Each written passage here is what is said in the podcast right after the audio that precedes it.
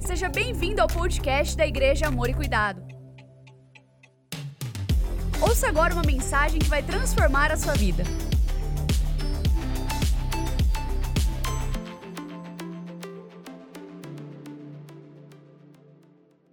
Que a graça e a paz do Senhor inunde seu coração, sua casa, sua família, em nome de Jesus. Mais uma vez, sejam todos muito bem-vindos a essa casa de adoração, a vocês que nos acompanham pela internet, também aí em casa, onde quer que estejam, sejam de igual forma tocados, abençoados e que a manifestação da presença de Deus inunde esse ambiente onde vocês estão hoje aí. Alegria estarmos juntos mais uma vez, queridos. Todo final de semana um tempo tão abençoado, que gostoso. Deus abençoe tanto. Sabe, é, eu hoje, também como o Haldeman disse que externando sua gratidão a Deus, também de igual forma, querido, eu entendo que você e eu precisamos a cada instante externar ao Senhor nossa gratidão por quem Ele é.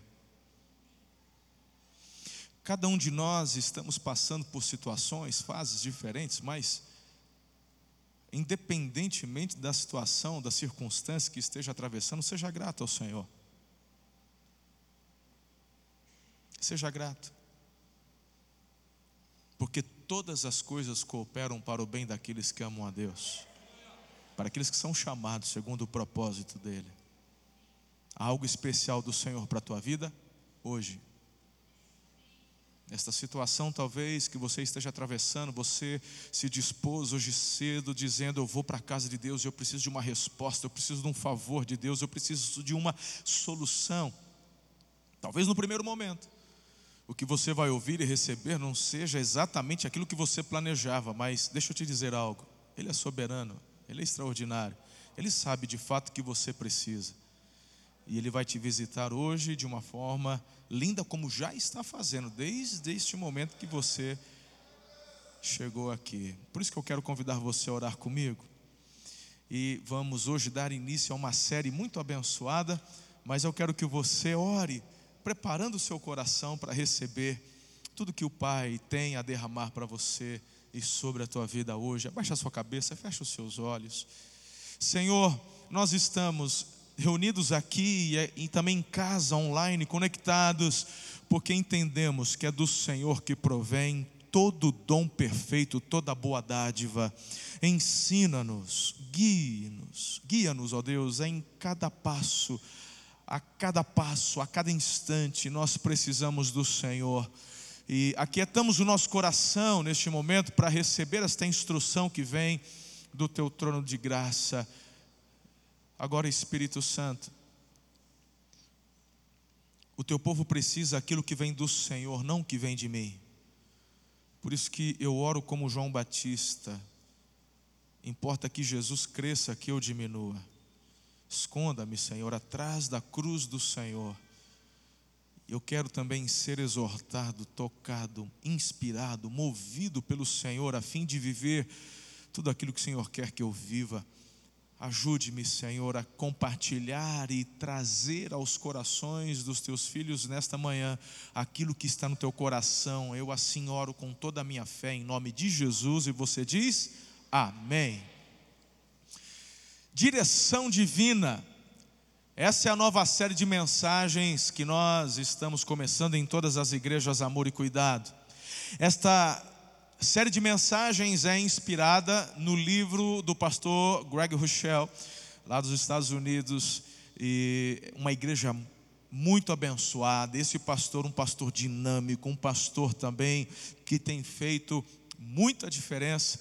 Ele é um pastor de pastores e uma inspiração. Já fizemos outras séries dele aqui, como por exemplo, Cristão Ateu. Já tem alguns anos, precisamos inclusive repetir esta série mas esta daqui, querido, esse livro, na verdade, ele lançou, se não me falha a memória, o ano, o ano passado. Você pode, inclusive, adquirir o livro na, biblioteca, na biblioteca, não, em nossa livraria, caso queira se aprofundar e acompanhar, é sempre muito enriquecedor quando você, junto com as mensagens, também lê o livro. Mas eu tenho certeza que o Senhor, para nós, separou esta série para este tempo, para este momento, e já pela primeira celebração, uau, forte demais. E eu sei que vai mexer com muita gente aqui, já mexeu comigo. Então, nós estaremos por sete semanas aqui envolvidos com esta série. E você vai receber nestas sete semanas sete instruções para poder viver experimentar, vivenciar direção divina sobre a sua vida. Hoje, o primeiro passo, a primeira decisão é começar. Então vamos lá. Eu quero convidar você a ler comigo o Salmo de número 32, o verso 8. E por favor, bem forte, declarando mesmo ao seu coração, vamos juntos ler este versículo que já está no multimídia aí para você acompanhar comigo. Vamos lá. Eu o instruirei e o ensinarei no caminho que deve seguir. Eu o aconselharei e cuidarei de você. Por isso que nesta semana teremos sete decisões para tomar. Hoje, como já apresentei, a decisão de começar, mas falaremos sobre a decisão de parar, permanecer, avançar, servir, conectar e confiar. O pastor Greg Rochelle, ele disse o seguinte: você não precisa ter fé para concluir, basta ter fé para dar o primeiro passo. Basta ter fé para dar o primeiro passo. Simplesmente comece, comece. Maria Robson escreveu: ninguém pode voltar atrás e começar de novo, mas qualquer um pode começar hoje e fazer um novo final. Uh! Você entendeu a profundidade disso? O que foi feito, foi feito. Ninguém tem a máquina do tempo para retornar ao passado e anular o que foi feito. Isso não dá para fazer, mas você pode mudar o final. E o final se muda quando toma novas decisões e decisões acertadas hoje, debaixo da direção divina. Diga, direção divina. Eu gosto dessa palavra, queridos. E eu faço uma pergunta para você responder ao seu próprio coração: qual é a tua história? Qual é a história da sua vida? Talvez existam capítulos nela que você não queira compartilhar com ninguém, ou mesmo nunca falou, coisas que fizeram com você, ou coisas que você fez que não gostaria de ter feito. Quebrou valores, quem sabe promessas feitas, já feriu pessoas Nada que você hoje se orgulhe disso. Foi a lugares onde não deveria ter ido, com quem não deveria ter ido. Quem sabe já cedeu a desejos egoístas, pecaminosos, decepcionou a Deus ou a você mesmo. Quem sabe decepcionou a pessoas que você ama. Talvez negligência à família. Bom, Talvez você não goste dos capítulos escuros, sombrios da sua vida do passado, eu não sei, mas olha para cá. Eu tenho algo muito grande para te dizer, uma grande notícia, uma excelente notícia sobre a sua história, e a grande notícia é que ela ainda não acabou. Sua história ainda não acabou. Nunca é tarde demais para um novo começo. Não importa o que você fez ou o que você deixou de fazer. Não importa o quão duro teimoso você tenha sido até aqui. A grande questão é que você tem novos capítulos para escrever com relação à sua história. Uou! Você pode começar algo novo com Deus. Talvez você chegou hoje aqui e aqui está pela primeira vez. Veio por um convite, quem sabe veio só por conta da apresentação de bebês. É um tio, uma tia, é um amigo e veio prestigiar esse momento. E de repente falou, pastor, na verdade não tem nada a ver com isso que você está falando, eu só vim aqui por conta do neném. Mas deixa eu te dizer, o Espírito Santo usou isso de pretexto para te trazer hoje aqui, porque na verdade ele tem algo especial para o teu coração. E vou te falar uma coisa: ele quer escrever capítulos novos na sua história, creia, entenda. Abra o seu coração nessa manhã. Os acontecimentos do passado não podem ser apagados, mas podem ser redimidos, não repetidos, redimidos. Por isso que eu tenho aqui quatro orientações para você, para começar a viver a orientação divina, direção divina. Primeiro lugar, anote aí, querido, comece pequeno. E quando eu olho para Zacarias capítulo 4, verso 10, a primeira parte do versículo diz: Pois aqueles que desprezam o dia das pequenas coisas terão grande alegria ao verem a pedra principal nas mãos de Zorobabel. O que eu quero dizer é que pequenos passos a partir de onde você estiver são importantes e necessários. Comece dando acenos para Deus e para as pessoas através de pequenas mudanças. Van Gogh, ele escreveu: grandes coisas são feitas a partir de pequenas coisas reunidas. Essa é boa, é ou não é? Grandes coisas é o resultado de pequenas coisas reunidas. Sabe, Pequenas disciplinas e sábias decisões de vida, elas são fundamentais se querem de fato viver algo extraordinário. Um passo em direção ao grande sonho. Não é sobre começar um ministério, abrir um novo negócio, escrever um livro. Meu irmão, eu estou falando de decisões bem mais simples. Pode ser a decisão diária de simplesmente passar o fio dental todos os dias.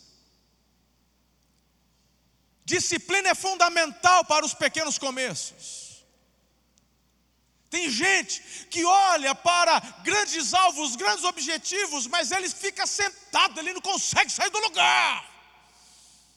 Ele sempre chora e ele olha para as grandes conquistas e diz: Eu quero, mas eu não consigo.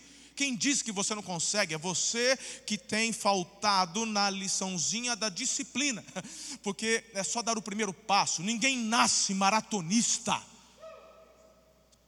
Está aqui, consegue nem andar, nem engatinhar mas se treinado for, tiver um bom desenvolvimento, um bom acompanhamento, no futuro poderá correr maratonas de 40, 50 quilômetros. Assim é a nossa vida. Deus nos ensinou sobre estes princípios desde o início através de lições muito simples, mas nós rejeitamos. Sabe por quê? Rejeitamos a disciplina. Eu tenho algo a dizer a esta nova geração, você que nasceu aí da década de 90 para cá. Não é uma crítica, é um alerta. Todas as gerações são importantes e todas as nenhuma geração é melhor que a outra, nenhuma geração sabe mais do que a outra, porque meu irmão, a sabedoria não tem a ver com quanto de tecnologia você conhece ou tem acesso. Tem a ver com o estilo de vida. Então entenda algo importante, essa nova geração tem faltado na aula da disciplina. E é por isso que não estão conseguindo alcançar seus objetivos não conseguem escolher o primeiro passo do pequeno começo porque é pequeno. Porque na verdade eu tenho um grande sonho, e o meu sonho é ficar rico, meu sonho é ser jogador de futebol, meu sonho é não sei o que, meu sonho é ir para o Big Brother, ô oh, sonho desgraçado. Mas cada um, né? Tem uns que gostam dos olhos, outros se apaixonam pela remela, vai saber. Então tem gente, meu irmão, que tem um sonho enorme, ele quer ser um, um digital influencer, mas ele está sonhando com um dia em que o Neymar vai retuitar o recadinho dele. E ele marca o Neymar em tudo que ele faz. Quem sabe um dia ele retuita e eu já ganho milhares de seguidores. E aí.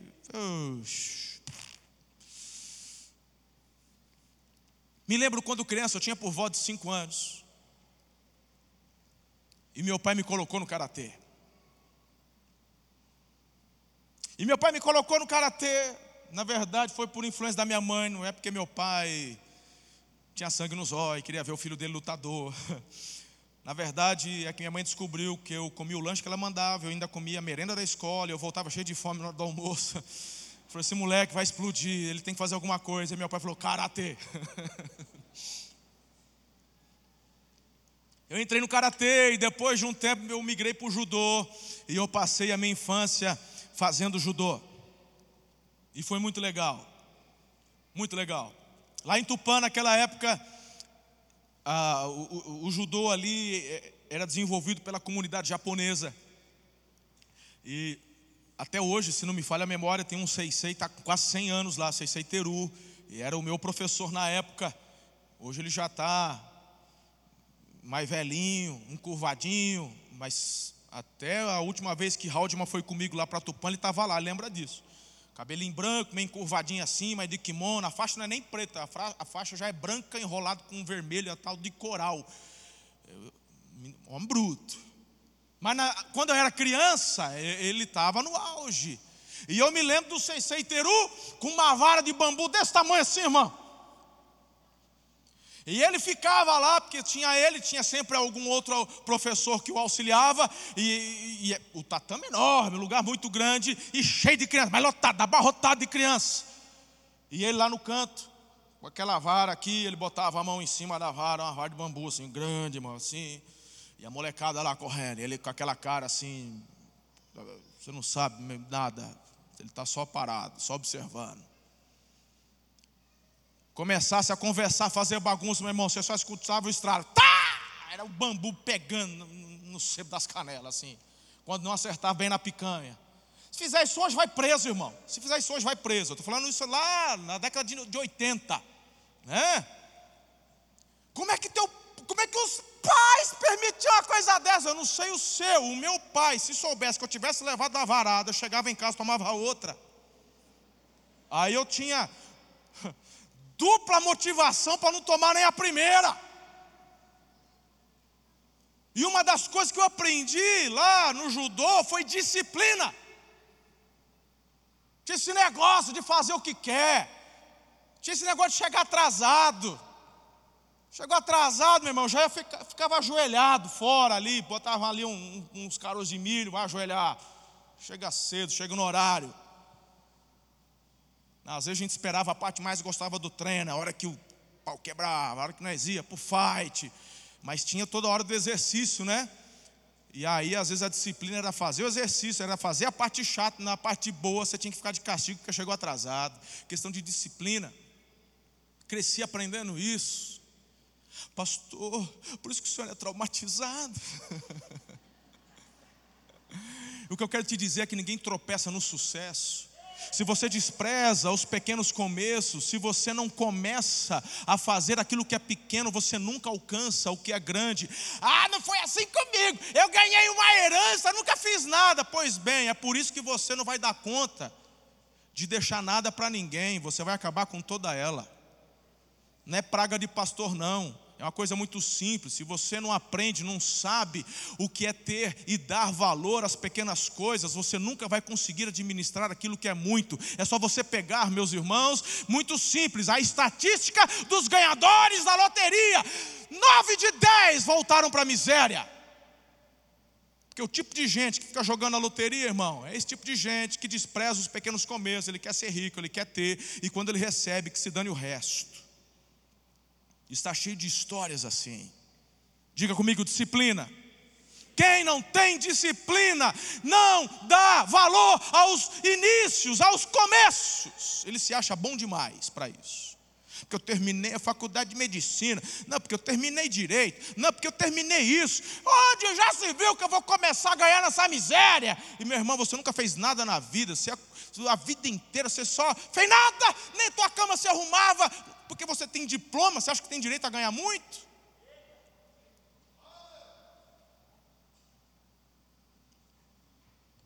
Nem comecei que vocês estão bravos aí. Estou só aquecendo ainda. Esse pensamento socialista, ridículo, comunista que colocaram dentro de você, onde você olha para quem tem e tem inveja. Ah, meu irmão, deixa eu te falar uma coisa: na verdade, é o pior vírus que você poderia ter adquirido é mais mortal que corona, é mais mortal que AIDS, é mais mortal que qualquer vírus por aí.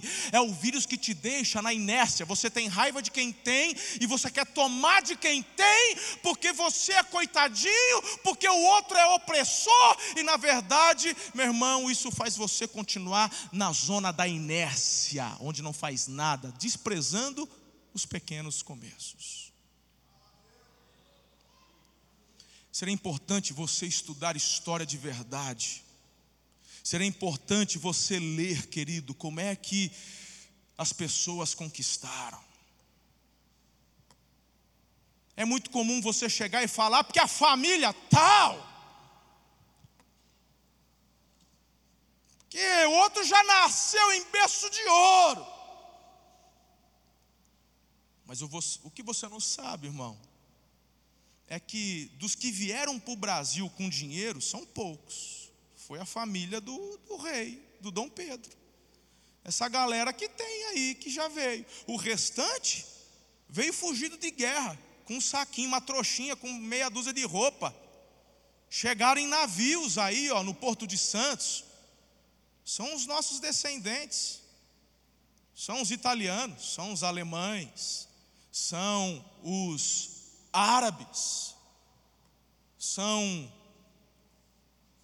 Qual que é o do, do o, o, aqui que tem na nossa região? Os japoneses. Essa galera veio para cá porque tinha dinheiro e vieram para cá para o Brasil para poder torrar o dinheiro deles.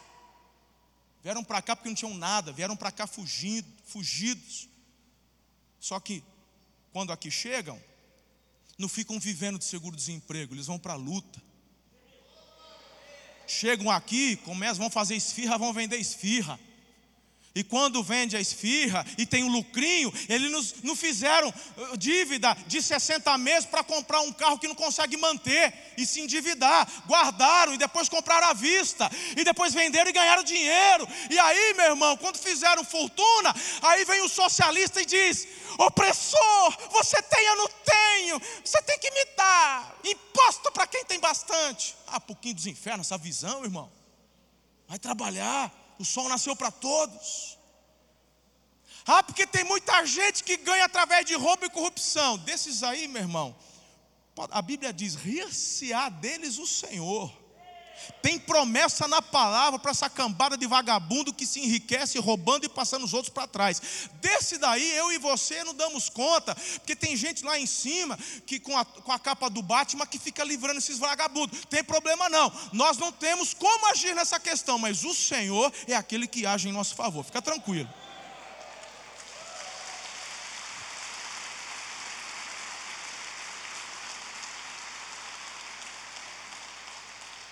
O que eu quero te dizer é o seguinte: aquilo que você pode fazer, não se furte de fazer. O que você não pode fazer, o Senhor faz por você. Não despreze os pequenos começos. Madre Teresa de Calcutá ela falou o seguinte: seja fiel às pequenas coisas. Nela está a nossa grande força. Pequenas disciplinas, sabe as decisões de vida. Um passo em direção ao sonho. Uau! Uma vida disciplina, uma vida indisciplinada nunca conduz à produtividade e o progresso. O caminho para a disciplina começa com decisões diárias. Pequenas coisas que ninguém vê geram resultados que todo mundo deseja. Sabe o que me impressiona? É você querendo vencer na vida, mas não consegue lavar a louça que fica na pia. É sobre essas decisões diárias que eu estou falando. Tem gente que acha que ser, ter sucesso é não faltar maquiagem, é sair de casa toda produzida, salto, agulha, número 15, perfume, bolsa da Louis Vuitton e tal, eh, perfume, qual que é o perfumão chique aí? Jiquiti. Escuta, olha aqui para mim. Tem gente que acha que sucesso é conforme andar, tá? Em... Meu irmão, sucesso é você não desprezar os pequenos começos, ser fiel aos pequenos começos. Não adianta você querer externar algo lá fora se aqui dentro não está em ordem. Eu posso dizer muito de uma pessoa observando apenas a casa dela, o escritório dela, a mesa dela a mochila dela de escola.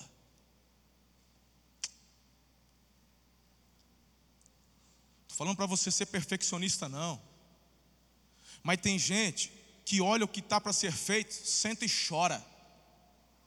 Tem gente que sabe que precisa fazer, mas fica lá procrastinando, achando que vai chegar o anjo passador de roupa. Manda Deus o anjo passador de roupa. Hum, eu estou sentindo. Hum já põe o ferro na tomada, põe o borrifador, estou sentindo, o anjo está chegando. Hum.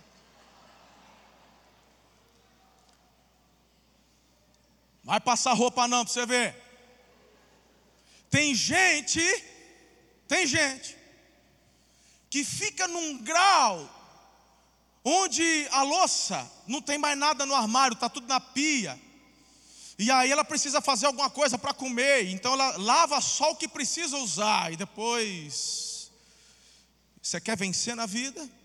Sabe qual é o teu primeiro começo? Não é fazer curso de coaching. O teu primeiro começo é aprender a lavar louça e deixar a tua casa organizada. Não tem coach que dá resultado, meu irmão, lá fora, se dentro de casa você não põe a casa em ordem. É que você não sabe, eu, eu trabalho o dia inteiro. Bem-vindo ao time, todo mundo trabalha, só você que trabalha. Ah, porque eu trabalho, estudo, bem-vindo ao time. Você está achando o quê? Você ainda mora no interior e o pessoal de São Paulo que acorda às três da manhã para chegar às sete no serviço. E faz tudo o que você faz, e às vezes mais. O problema é que você tem desprezado os começos que são importantes, então faça. Tem gente que precisa perder peso, sabe que está morrendo, não é questão de, de, de beleza, não, já está pré-diabético. Aí ele vai lá e dobra o joelho, Senhor, manda o anjo fitness. Aí ele procura o personal, a igreja tem vários personagens treino. Ele falou assim: Olha, eu quero fazer contigo, Deus está me mandando um anjo que, o anjo fitness. E o anjo fitness, ele vai fazer o exercício no meu lugar. E aí você pega lá o teu saco de batata frita e vai para a academia. Vai, anjo, faz para mim.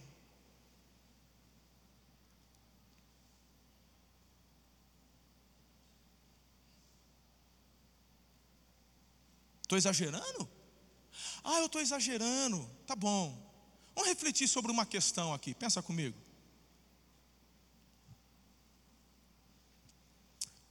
Jacó tinha doze filhos. O caçula, o primeiro filho da Raquel, foi José, o que se tornou governador no Egito, sim ou não? Me aponte um pecado que a Bíblia registra do José. Vou te adiantar, não tem. Você vê os filhos, os demais, pisando na bola, mas a Bíblia não registra, não que ele não tenha cometido, mas não há um registro de um pecado do José dos doze filhos, na minha opinião, quem era mais importante, e na sua opinião, quem era o mais importante na época? Quem era fundamental na época? José. Meu irmão, milhares, milhões de pessoas não morreram porque ele ouviu a Deus, obedeceu a Deus, e então ele foi usado para que muitas vidas fossem preservadas e tornou-se governador que, que o governador faz? O governador não é o que manda, não é ditadorzinho que vai, vai ser obrigado a tomar. Não, meu irmão, não é esse tipo de gente, não. Governador é aquele que administra para o bem da população, onde ele se doa para o bem da população. Então, para mim, o filho mais importante na época era o José. Eu me lembro, inclusive, quando adolescente, falou, por que, que Jesus não descende de José? Porque para mim, Jesus tinha que ser o leão da tribo de José. Você concorda que José, é, é, a pergunta que eu faço, dos doze filhos, quem morreu primeiro? José. Mas por que, que Deus não preservou o cara? Bom, eu preciso, eu preciso fazer um estudo mais profundo disso. Mas só para a gente refletir por cima. Enquanto os outros irmãos trabalhavam no campo, tinham que andar, tinham que correr, correr atrás de ovelha, comida saudável. O José tinha uma vida estressante, dormia pouco, comia as comidas, não é? As mais diferentes. A gente sabe que os egípcios tinham aquela mania de ficar se pintando, por isso que eu falo que precisa de uma, eu não estou afirmando, mas Alguns dizem que Cleópatra, na verdade, ela morreu não foi por picada de uma serpente, mas foi por contaminação de mercúrio das maquiagens que ela usava. Existe uma versão, uma ideia com relação a isso. Será que o José também não se contaminou com essas questões? Estresse. E de repente, Poxa, mas o cara era o mais importante. Pois é, mas você é resultado das escolhas que você faz. Deus te chamou para fazer algo excelente na tua casa, na tua empresa, na tua família, na tua igreja, na tua comunidade. Mas se você não der atenção aos pequenos começos, deixa eu te falar, meu irmão, Deus não vem aqui para poder desentupir a tua veia, não. Ele está falando, você tem oportunidade hoje de parar de comer coisa errada, de ser é, ocioso, começar a fazer exercício, visitar o teu médico e fazer aquilo que é certo. Quer viver mais? Está tudo aí para você fazer. Você é a consequência das escolhas que toma hoje.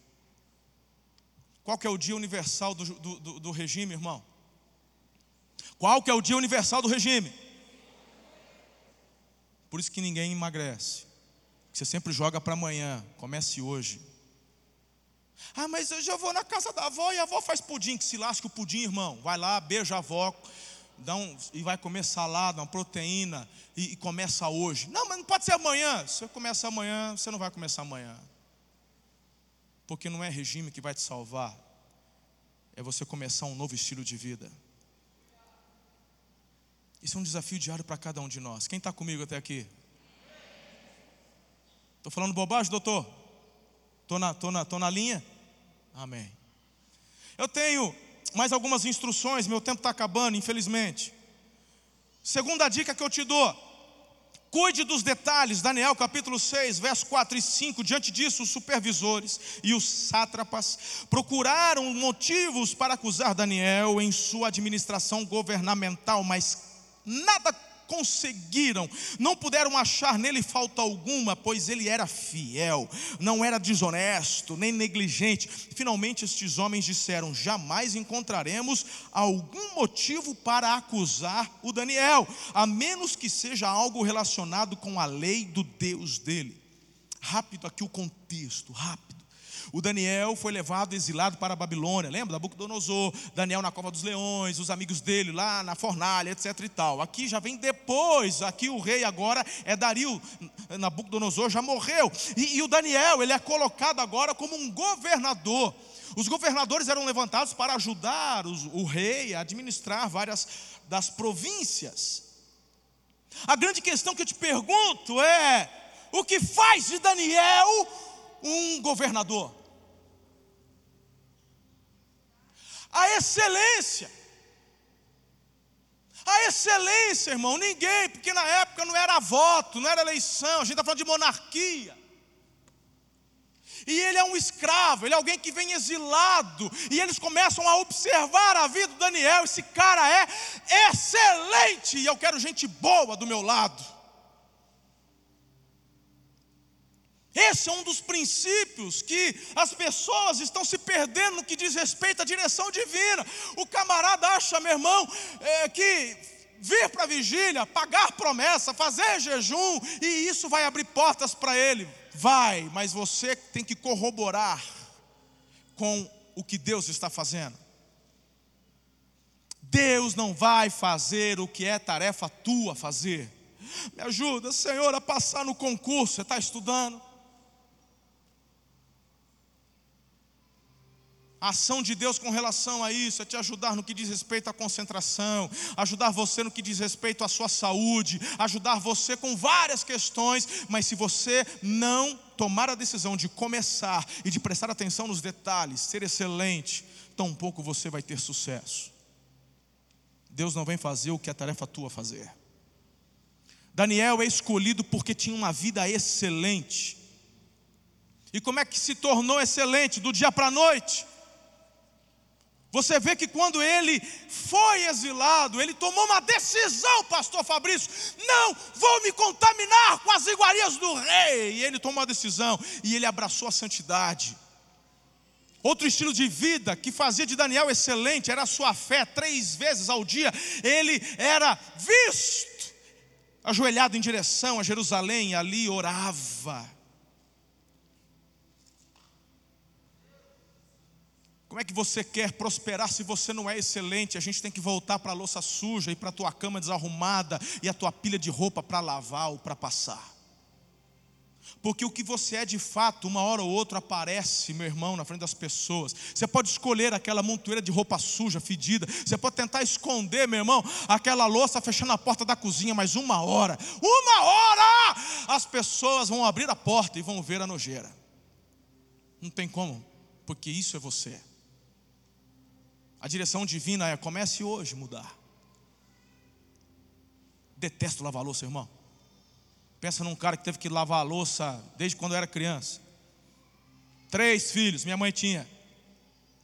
Eu sou o mais velho de três.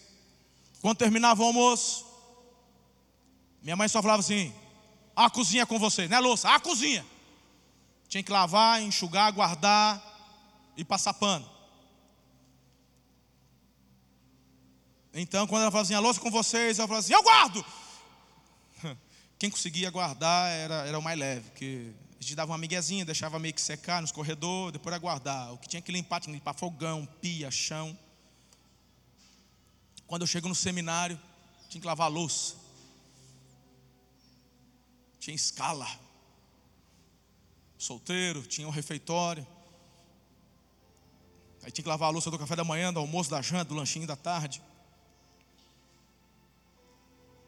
Aquelas panelas que te Pensa, chamei vocês ainda não. Umas panelas, tinha fogão a lenha quando eu cheguei lá. Dá para imaginar, fogão a lenha, como é que ficava aquelas panelas? Três horas cozinhando feijão no fogão a lenha. Não tinha oração, meu irmão, fazer aquela, aquela, aquela panela de alumínio voltar a brilhar. Uma crosta de. Mas tinha que deixar zerado aquilo lá. Graças a Deus. Deus me mandou filhos e eu pude dar o troco. Coisa mais gostosa na minha vida. Falar, vai lavar a louça.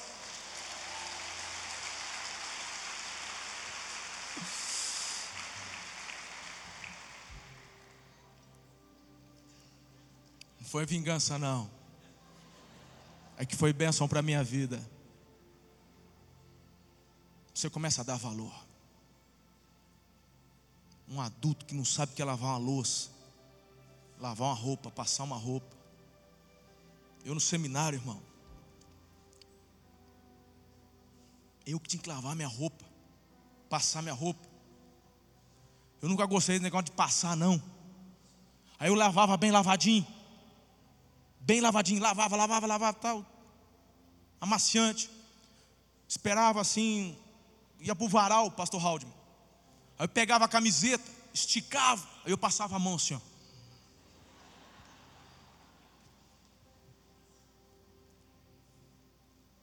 Botava à noite, esperava um dia que não estava ventando, nem grampeador colocava. De manhã, a hora que eu tirava, ela saía assim, acho que ficava um pouquinho de sabão ainda, ela saía já durinha já.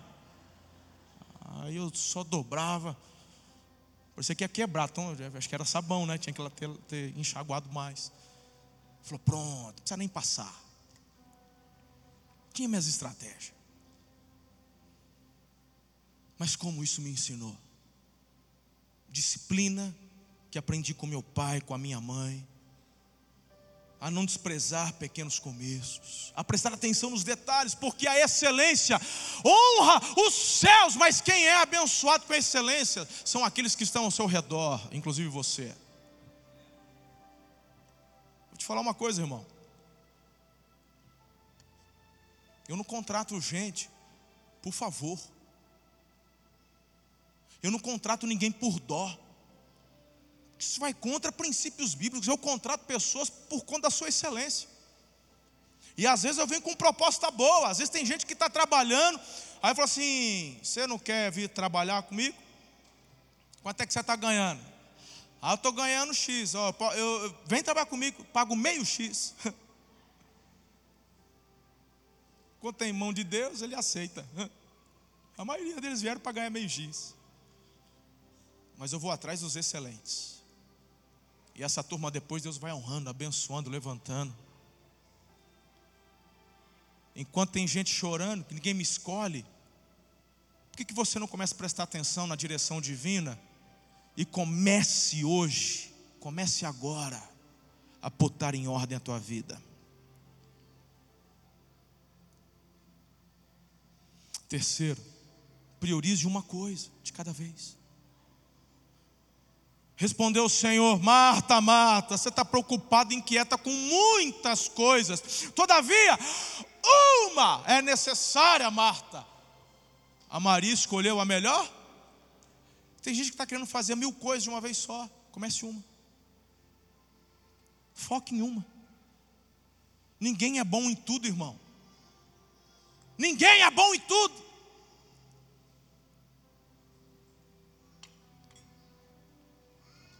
Um dos segredos do que Deus tem feito, segredos entre aspas, não tem segredo nenhum.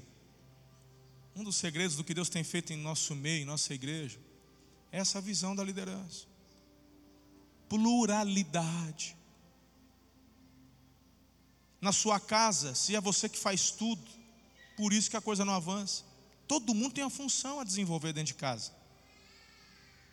Se você está deixando seus filhos, crianças, adolescentes, jovens, não fazem nada, você está errando. Por isso que não está prosperando, ninguém dá conta. Somos uma família. Quando você olha para a igreja, como é que isso daqui acontece? O que, que, você faria se chegasse aqui as cadeiras estivessem todas amontoadas num canto e um recado, cada um pega a sua cadeira e põe no lugar que quiser? Se você chegasse aqui e enxergasse no chão copinho, garrafa, sujeira, poeira, o que, que você faria? Se fosse no banheiro, não tinha papel higiênico, um fedor de, de, de, de horrível, sujo. Se quando você chegasse, falou: onde eu ponho o carro? Onde você quiser, tem lugar aí, escolhe um lugar e põe, escolhe, é contigo. Você estaria ainda hoje aqui? Você está aqui, meu irmão, não é só porque Deus te chamou e porque veio cultuar, porque tem muitos outros lugares onde você pode cultuar. Mas a excelência tem abençoado a sua vida, e a observância dos pequenos detalhes tem abençoado a sua vida. E cada um aqui tem exercido uma tarefa para que estes detalhes sejam obedecidos. Você não me vê em todas as programações da igreja. Você não me vê fazendo tudo. Porque cada um tem que desenvolver aquilo que Deus chamou para fazer. E você vai delegando e confiando. Quem está entendendo? Comece. Comece. Priorize uma coisa. Você foi chamado, querido, para escrever a sua história. Eu quero, eu sei que o tempo aqui passou, mas eu preciso completar isso aqui para você. Presta atenção. Quando eu olho para Davi, rei Davi, pastora Flávia, olha o que, que ele prioriza. Salmo 27, 4. Uma coisa peço ao Senhor e buscarei, que eu possa morar na casa do Senhor todos os dias da minha vida. Ele não está falando, eu, eu, quero ser o cara, eu quero ser o rei dos reis, eu quero ser. Eu, não, ele fala assim: eu quero, Senhor, uma coisa, é, é, é a tua presença, é viver para a tua glória. É isso que eu quero. E o filho dele, o Salomão, Naquela noite, Deus apareceu a Salomão e disse: Peça-me o que você quiser e eu vou dar para você. Eita glória, já pensou? Tem gente que não faz nada a vida inteira, está esperando. Não, estou esperando Deus aparecer para mim, igual apareceu para Salomão. Eu já tenho decoro que eu vou pedir para Deus. Eita. É uma resposta composta. Deus nem vai perceber, mas tem umas quatro respostas numa só. Ah, você está esperando a respostinha de Deus? Tá, legal. Aí Salomão responde assim: Dá-me sabedoria e conhecimento, para que eu possa lidar e governar com o povo. Aí tem gente que fala: Meu Deus, vai saber queimar pedidinho assim lá longe, hein? Deus pergunta e ele me dá uma queimada dessa. Tanta coisa boa para pedir. Ei, Salomão. E eu que achava que Deus não dava asa para cobra, hein? Tem gente que acha que o Salomão pediu errado. Mas vamos ver o que Deus respondeu para Salomão então, é? Versículo 12: Você receberá o que pediu, mas também lhe darei riquezas, bens e honra, como nenhum rei antes de você teve, e nenhum depois de você terá. Sabe por quê? Porque Deus falou: porque você não pediu para você riqueza, nem vida longa, mas você pediu algo para o próximo. Ele pediu sabedoria para abençoar o povo. Quem está pegando aqui? A Bíblia fala: quem quer ficar rico arma armadilhas para si. uma hora você cai nela. Apruma a tua vida na direção divina, com a vontade de Deus. Por isso que Jesus disse: em primeiro o reino. Em primeiro o reino. Tem gente que começa a se apegar, meu irmão, deixa eu te falar. Não se afaste dos propósitos do reino. Porque uma hora, uma hora você vai cair na armadilha que você mesmo fez para você. E não adianta botar a culpa no diabo, que foi você quem armou para você mesmo. Tudo é espiritual. Se você é advogado, é advogado para a glória de Deus, médico para a glória de Deus, arquiteto para a glória de Deus. Se é vendedor para a glória de Deus, o que você faz é para a glória de Deus. Deus quer te usar ali onde você está. Eu sou diarista, para a glória de Deus. Deus quer usar a tua vida ali. Agora, meu irmão, se você se desviar do propósito do reino, você vai cair num egoísmo. Isso será uma armadilha tão grande. Se você cair, você vai estar longe da direção divina. Comece hoje. Serão sete semanas para você tomar decisões, fazer escolhas. Comece hoje. Quem sabe a tua escolha é retornar para o braseiro, porque você está distante, você está longe, está frio. E você está dando desculpa do trabalho, você está dando desculpa dos afazeres, como se você fosse especial mais do que os outros. Quem que é importante, trabalha o bastante para desprezar o que Deus mandou você priorizar. Você é mais importante que Davi? Qual que era o foco de Davi? O Senhor, a casa do Senhor. Por último, protagonize sua história. Você é o protagonista da sua história. Pessoal das 11, espera mais um pouquinho aí, vou terminar. Versículo 13 de 1 Reis 20. Nessa ocasião, um profeta foi até Acabe, rei de Israel, e anunciou: Assim diz o Senhor: Vê esse exército enorme. Hoje eu o entregarei nas suas mãos. E então você saberá que eu sou o Senhor. Mas quem fará isso? O rei perguntou, perguntou a Acabe. O profeta respondeu: Assim diz o Senhor: os jovens soldados dos líderes das províncias o farão. E quem que vai começar essa batalha? O rei pergunta, o profeta responde: Você, horas.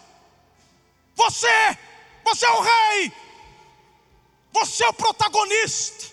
Tem gente que vem na igreja, tem gente que vem para vigília, tem gente que vai para a célula e fica perguntando: Deus, quem vai fazer? E Deus está respondendo: Você vai fazer. Você é o protagonista. Comece, tome a decisão de começar não te faltará recurso, não te faltará sabedoria, discernimento, porque a palavra diz que a todos dá liberalmente, mas peça sem duvidar, diz Tiago. Que quem duvida é como a onda do mar, que é levado pelo vento, tem direção nenhuma. Então, levante-se, vai para a presença e corra para a sua batalha. Você não precisa lutar todas as batalhas, mas você não pode fugir da sua batalha para mudar sua vida. Tem gente que está preocupado com a vida dos outros e esquece as suas próprias batalhas. Meu Deus. Qual disciplina que você precisa abraçar para escrever o final da sua história?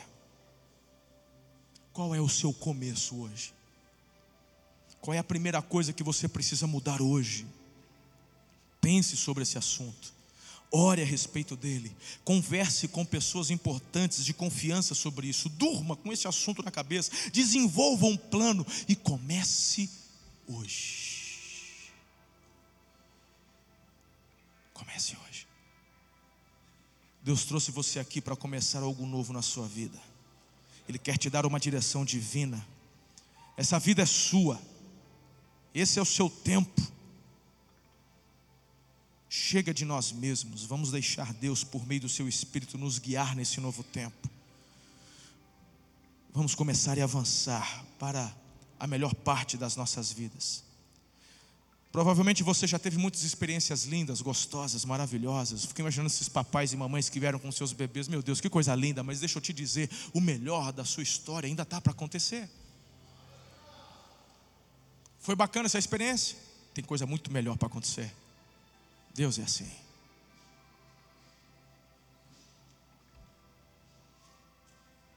Qual emoção é maior? segurar um filho que acabou de nascer no colo, ou levar ele para o altar, ou segurar um neto. Meu Deus, eu já estou mais perto do segundo.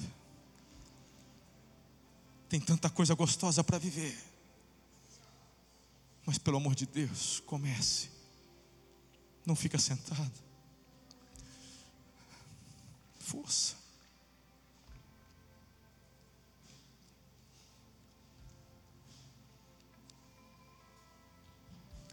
Eu não posso fazer por você o que é para você fazer. Só você pode fazer isso. Coloque-se em pé.